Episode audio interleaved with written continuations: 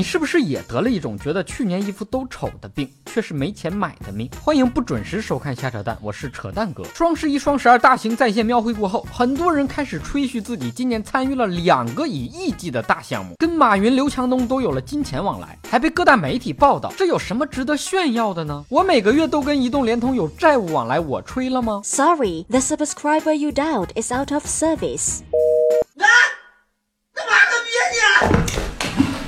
别忘了，你出生就是一个一级项目的失败产物，现在却混得没人跟你做一级项目。还记得今年双十一掀翻记录的交易额吗？一千六百八十二亿，多少国家一年的 GDP，我们一夜就完成了。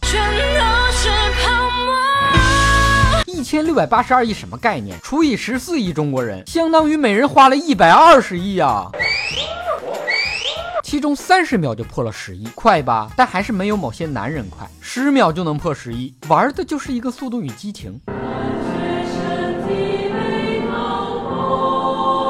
还是比较节制的，把花钱控制在了一万块钱以内。具体来说，就是花六十九买了个充电宝，然后又退了。重在参与嘛！我可不像某些人，非得到网上跟别人说自己一分钱没花，还求赞，显得自己多么与众不同，一副众人皆醉我独醒，看破红尘一世独立，不食人间烟火的仙人姿态。你没买就没买呗，头一回见一毛不拔的跟花钱买东西的秀优越感。我们不一样，虽然会经历